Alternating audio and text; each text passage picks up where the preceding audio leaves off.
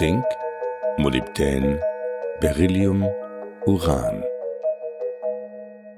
Bergbau und Zeitgeschichte in Nord- und Südtirol 1935 bis 1955. Ein Podcast des Südtiroler Landesmuseum Bergbau und des Gemeindemuseums Absam für das Euregio Museumsjahr 2021. Eine unerwartete Entdeckung könnte diesen Sprung bedeuten. Aber wahrscheinlich kann das technische Wissen und Können nur in ausdauernder Arbeit gewonnen werden. Auch die Fachleute wissen nicht, wann es soweit ist. Atomgetriebene Lokomotiven und Eisenbahnzüge, sie sind heute technisch möglich, aber noch lange nicht konkurrenzfähig. In den nächsten 10 bis 15 Jahren dürfte es auch keine Atomkraft im zivilen Flugwesen geben. Doch in einem Gebiet des Transports übertrifft die Meinung der Spezialisten manche Erwartungen. In ungefähr einem Jahrzehnt dürfte die Atomenergie ein wichtiges Antriebsmittel für Handelsschiffe sein. Der Wert und der Abbau von Bodenschätzen ist immer von politischen und oft militärischen Machtfaktoren mitbestimmt. Aus den politisch extremen 20 Jahren zwischen 1935 und 1955 präsentieren wir vier Rohstoffe des Tiroler Bergbaus, die in Süd- und Nordtirol über fünf politische Systeme hinweg zwischen Diktatur, Monarchie und Republik jeweils nur für kurze Zeit Wert und Bedeutung erlangt haben. Diese vier Bodenschätze gehören nicht zu den Erzen des traditionellen Tiroler Bergbaus, sondern sind typische Industrierohstoffe des 20. Jahrhunderts. Zink, Molybdän, Beryllium und Uran. Ihr Abbau hatte auch sonst wenig mit dem traditionellen Bild vom Bergbau zu tun, dienten sie doch vor allem der modernen Rüstungsindustrie.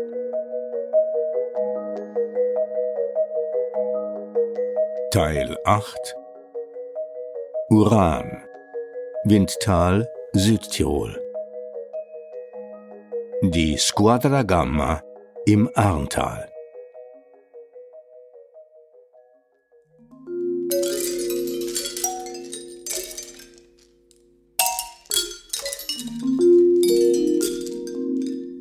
Kapitel 1 Zurück in die strahlende Zukunft Österreichs Auch das seit 1955 neutrale Österreich wollte ein rot-weiß-rotes Kernenergieprogramm etablieren. 1957 bewarb sich Wien um den Sitz der IAEA, e der International Atomic Energy Agency, eine Organisation, die in dem Moment notwendig geworden war, indem die USA Nukleartechnologie an ihre Partner weitergegeben hatte, deren militärische Nutzung sie aber unbedingt unterbinden wollte.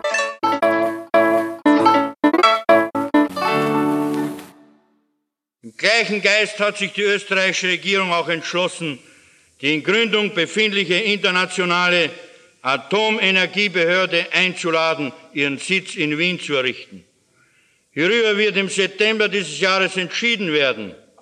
Österreich glaubt besonders geeignet zu sein, gerade diese Organisation bei sich aufzunehmen, deren Aufgabe es sein wird, die neu erweckten Kräfte der Atomenergie dem Frieden und dem Wohlstand der Völker dienstbar zu machen.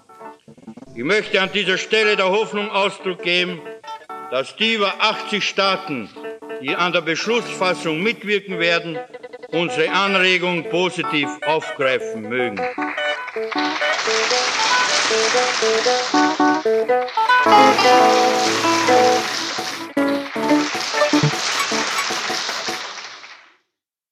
Österreichisches Parlament, 14. März 1957.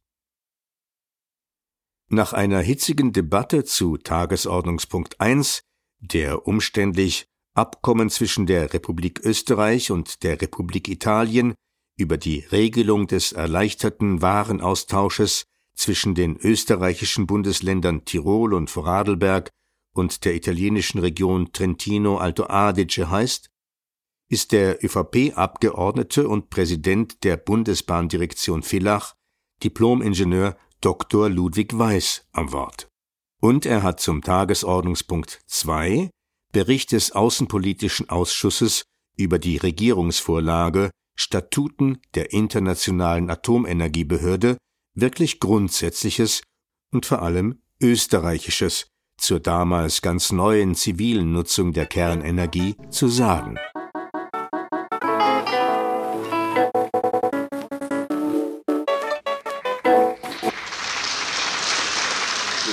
Natürlich keiner besonderen Utopie und keiner besonderen Romantik hingeben.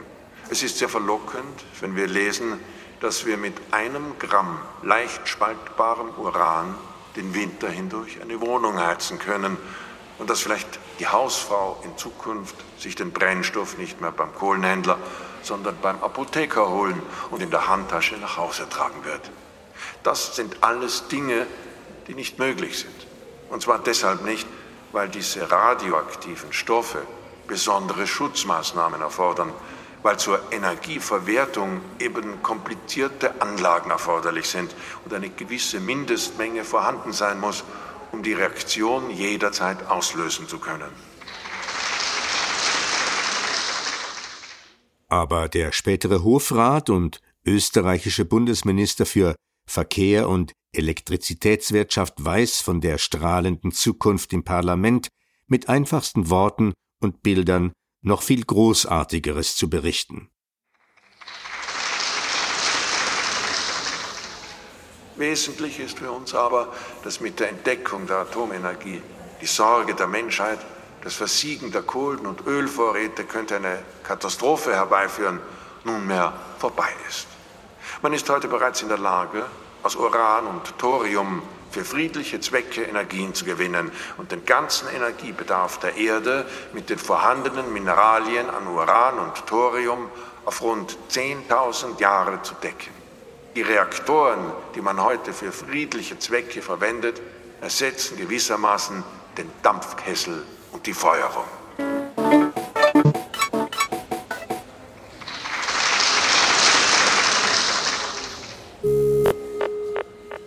Eine entscheidende Information aber versucht der mit Glaubensfragen nur allzu gut vertraute Präsident der katholischen Aktion Kärnten in einem kurzen Satz zu verbergen. Keiner dieser Grundstoffe, Uran und Thorium, ist in unserem Lande in verwertbarer Menge vorhanden. Aber auch wenn Österreich über keine eigenen Uranvorkommen verfügt, ist Wien aus der Sicht des Abgeordneten Weiß in einer Hinsicht als Sitz der Internationalen Atomenergiebehörde IAEA e geradezu prädestiniert.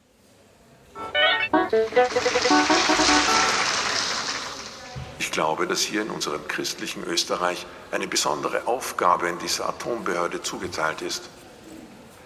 In diesem Zusammenhang aber möchte ich darauf hinweisen, dass wir uns davor hüten müssen, im Falle, dass die Atombehörde ihren Sitz in Wien aufschlägt, das Milieu, das wir dieser Behörde hier schaffen, zum Milieu eines tanzenden Kongresses zu machen, wie man seinerzeit den Wiener Kongress genannt hat.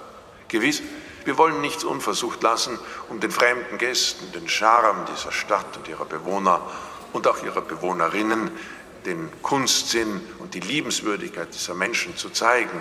Aber wir werden nicht verabsäumen dürfen, den wesentlichsten Inhalt des Österreichertums, den tiefen Lebensernst eines aktiven Christentums ihnen vorzuleben.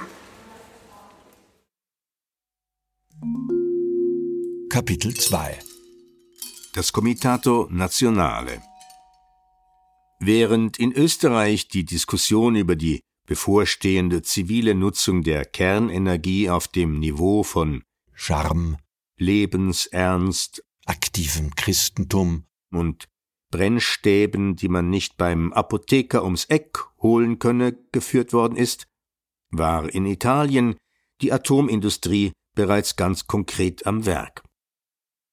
1954, ein Jahr nachdem Präsident Eisenhower in seiner Atoms for Peace Rede das westliche Industrial Atomic Age im Kalten Krieg gegen die Sowjetunion ausgerufen hatte, gründete Italien ein staatliches Comitato Nazionale per le Ricerche Nucleari, CNRN.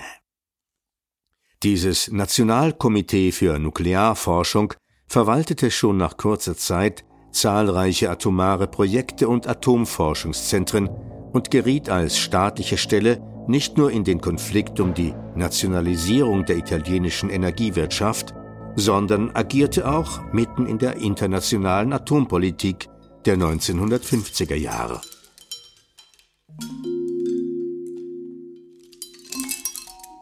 Andrea Candela, Wissenschaftshistoriker an der Università degli Studi dell'Insubria in Varese, schreibt in seiner Studie über die frühe Phase der Urangeologie in Nachkriegsitalien Amerika versuchte, die Rolle von privaten Firmen wie Edison und Fiat in der italienischen Nuklearindustrie zu stärken.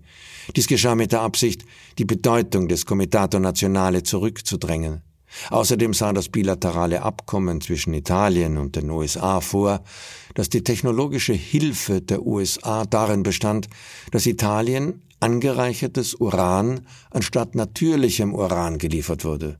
Insofern waren Italiens Atomkraftwerke abhängig von US-Technologie.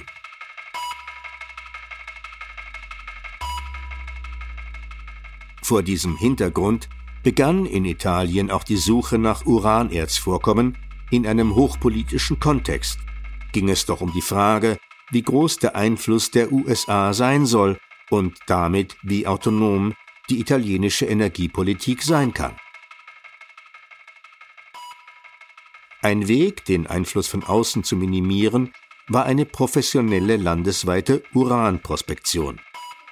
Das Comitato Nazionale konzentrierte die Planung und Durchführung einer landesweiten Suche nach Uranvorkommen in einer eigenen Divisione Geomineraria.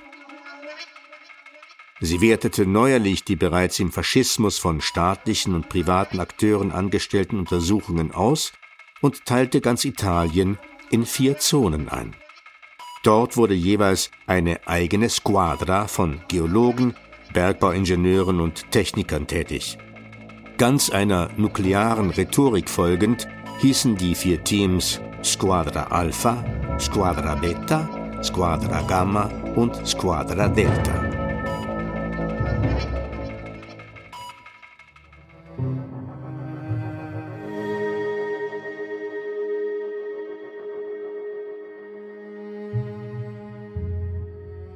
Squadra Gamma leitete der Geologe Mario Mittenberger.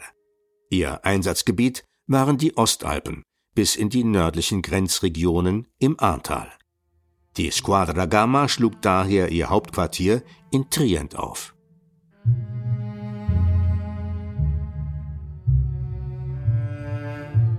(1956) untersuchte einer der Fachmänner der Squadra Gamma am Rio Giulis bei Condino in Judikarien eine potenzielle Uranlagerstätte. Als seine ersten Ergebnisse bekannt wurden, kam es zu einem wahren Uranrausch im Trentino. Ein Wettlauf um Schürfkonzessionen setzte ein. Firmen mit so klingenden Namen wie Società Minerali Radioattivi Energia Nucleare sicherten sich Abbaurechte für die im Trentino vermuteten ungeheuren Vorkommen von radioaktiven Erzen. Die Grundlage dieser Schürflizenzen waren aber selten umfassende geologische Felduntersuchungen, sondern meist reine Vermutungen, die auf der Grundlage von geologischen Karten im Maßstab 1 zu 100.000 angestellt wurden.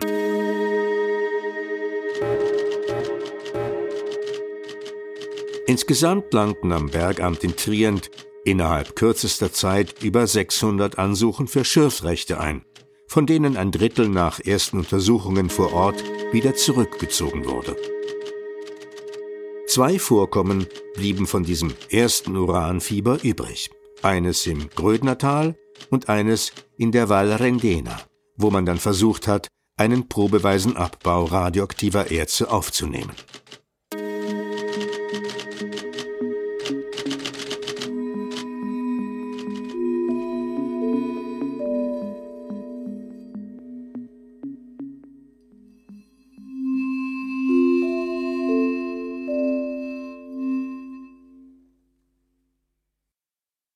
Kapitel 3 Von der Pechblende Das Uran dem man in vielen Bergrevieren nicht ausweichen kann, hat der Bergbau jahrhundertelang sprichwörtlich links liegen lassen.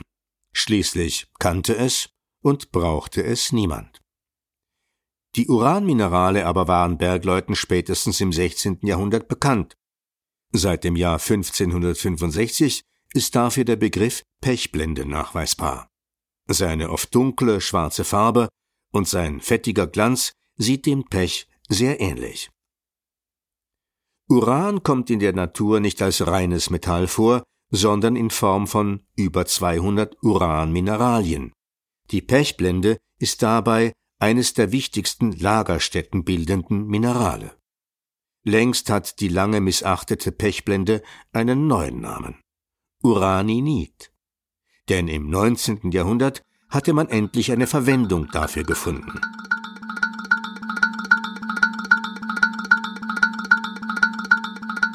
Ausgerechnet im so sehr auf seine Sicherheit bedachten Bürgertum des Biedermeier wurden Uranverbindungen ungeheuer populär. Konnte man damit doch wunderbar Glas färben. Der erste Produzent des neuartigen Uranglases in den 1830er Jahren war der böhmische Glashüttenbesitzer Josef Riedel. Je nach der Menge des im Glas verarbeiteten Uran und der Beimengung von anderen chemischen Elementen fiel der Farbton der Trinkgläser, Schalen und Vasen eher gelb oder eher grün aus. Ganz einem harmlosen bürgerlichen Biedersinn ergeben, hießen die Farbtöne auch Annagelb oder Eleonorengrün. Aber die das Bürgertum bezaubernden bunten Eigenschaften des Uraneinsatzes in der Luxusglasproduktion erregten nur kurz die Aufmerksamkeit. Das Uran, das schwerer als Blei und weicher als Stahl ist, wurde innerhalb von etwas mehr als 100 Jahren zu dem Element der Moderne, obwohl es absurderweise beispielhaft den alten Traum der Alchemisten von der Transmutation realisiert. Denn Uran ist das Element, das tatsächlich instabil ist und sich daher über Milliarden Jahre hinweg in andere Elemente verwandelt, indem es zerfällt. Die Zerfallsreihe des Uran ist ein Hinweis auf seine ungeheure Energiedichte, der es seine Bedeutung im 20. Jahrhundert verdankt. Aus einem Kilogramm Uran lässt sich im Vergleich zur selben Menge Kohle, Erdöl oder Erdgas das 10 bis 15.000-fache an Energie gewinnen.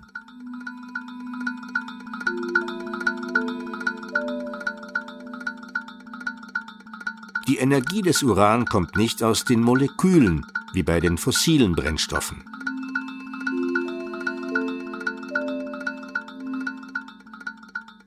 Die Energie des Uran kommt aus dem Atomkern selbst.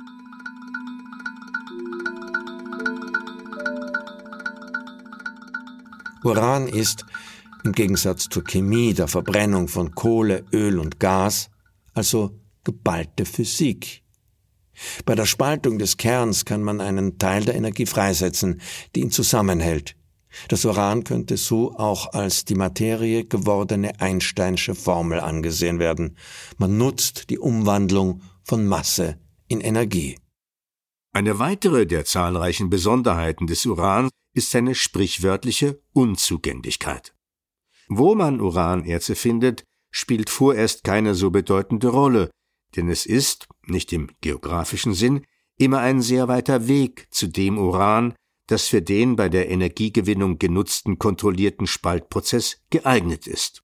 Und das geht nur mit dem Uran 235. Natürlich vorkommendes Uran ist eine Mischung aus drei Isotopen. Uran 238, Uran 235 und Uran 234, wobei Uran 238 mit Abstand den größten Teil ausmacht, nämlich erdrückende 99,27 Prozent. In der technischen Anwendung zur Energiegewinnung sind aber nur 0,73 Prozent des natürlichen Urans verwertbar, nämlich das spaltbare Uran 235. Das bedeutet, in der Praxis des Uranerzbergbaus müssen gigantische Mengen bewegt werden, um an das reaktorfähige Uran heranzukommen. Bis zu 10 Millionen Kilogramm Uranerz oder 555 LKWs mit 18 Tonnen Nutzlast müssen abgebaut werden, um bei einem normalen Urangehalt eine Tonne Uran zu fördern.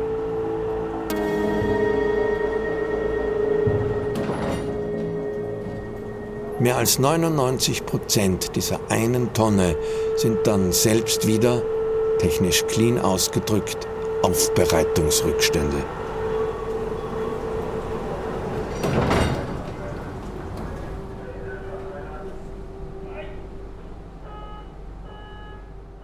Kapitel 4 Vom Windtal nach Wien ein potenzieller Hotspot der italienischen Atompolitik war Anfang der 1960er Jahre in Österreich öffentlich gemacht worden. Die beiden österreichischen Geologen analysieren die 1960 aus Italien nach Wien mitgebrachten Proben zuerst auf den zu erwartenden Urangehalt. 1963 schreiben sie in ihrem Bericht Von den aufgesammelten Proben liegen inzwischen einige Untersuchungsergebnisse vor. Das Uranerz Uranpechblende ist in feinsten Partikelchen im Gestein wolkig verteilt.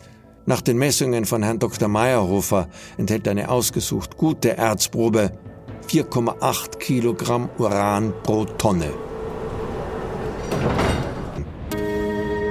Im Band 1 des Forschungsprojektes über die Bergbaulandschaft Tauferer Ahrntal heißt es zur italienischen Vorgeschichte der österreichischen Geologentour 1958 und 1959 wurden die Prospektionen der Squadra Gamma auf das hinterste Arntal, das Windtal und die Dreiherrenspitze ausgedehnt. Hier konnte man sich auf geologische Felduntersuchungen aus dem Jahr 1934 stützen. Während die gesamte nördliche und westliche Hälfte Südtirols zum Gebiet mit taktischen Prospektionen auf Uran gehörte, führte man neben einigen kleineren Zonen im Finchgau und dem Raum nordöstlich von Bozen in Bretau detaillierte Prospektionen durch. Die Techniker des CNRN wurden auf einer Länge von rund zwei Kilometern in einer Höhe von etwa 2100 bis 2600 Metern und nur rund einen Kilometer von der österreichisch-italienischen Grenze entfernt fündig. Die in aller Heimlichkeit durchgeführten Untersuchungen konnten den österreichischen Grenzbeamten bis zum Inkrafttreten des Schengener Abkommens an der österreichisch-italienischen Grenze 1998 gab es hier, wie auch am Übergang Krimler-Tauern, sporadische Grenzkontrollen nicht verborgen bleiben, zumal das CNRN auch an anderen Stellen entlang der Grenze rege Aktivitäten entfaltete. Was die Österreicher Anfang der 1960er Jahre mit ihrer Publikation bewirkt haben, beschreiben die Autoren so. Vom 5. bis zum 9. Juli 1960 unternahmen österreichische Geologen um Oskar Schmiedek eine Exkursion ins hintere Arntal und erkundeten die vom CNRN untersuchten Stellen in Grenznähe. Die Fundstellen werden genau beschrieben und die mitgebrachten Gesteinsproben in Wien analysiert. Schließlich erschien 1963 ein ausführlicher Bericht über die Uranvorkommen in den Verhandlungen der Geologischen Bundesanstalt. Mit der Geheimhaltung war es nun vorbei, und so publizierten 1964 auch Giovanni Giannotti und Claudio Tedesco die italienischen Forschungen im hintersten Anteil.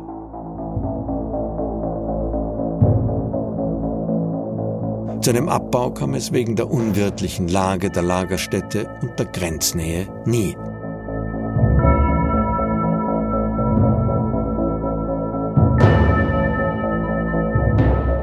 Für die Energieproduktion ist Südtirol, wenn auch nicht als Uranerzlagerstätte, bedeutend geblieben.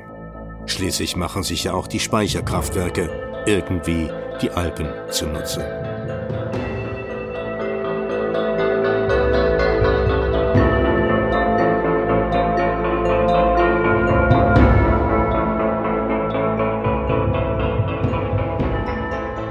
Nordtirol hingegen kam nur ganz kurz ins Blickfeld der Nuklearindustrie, und zwar 1976.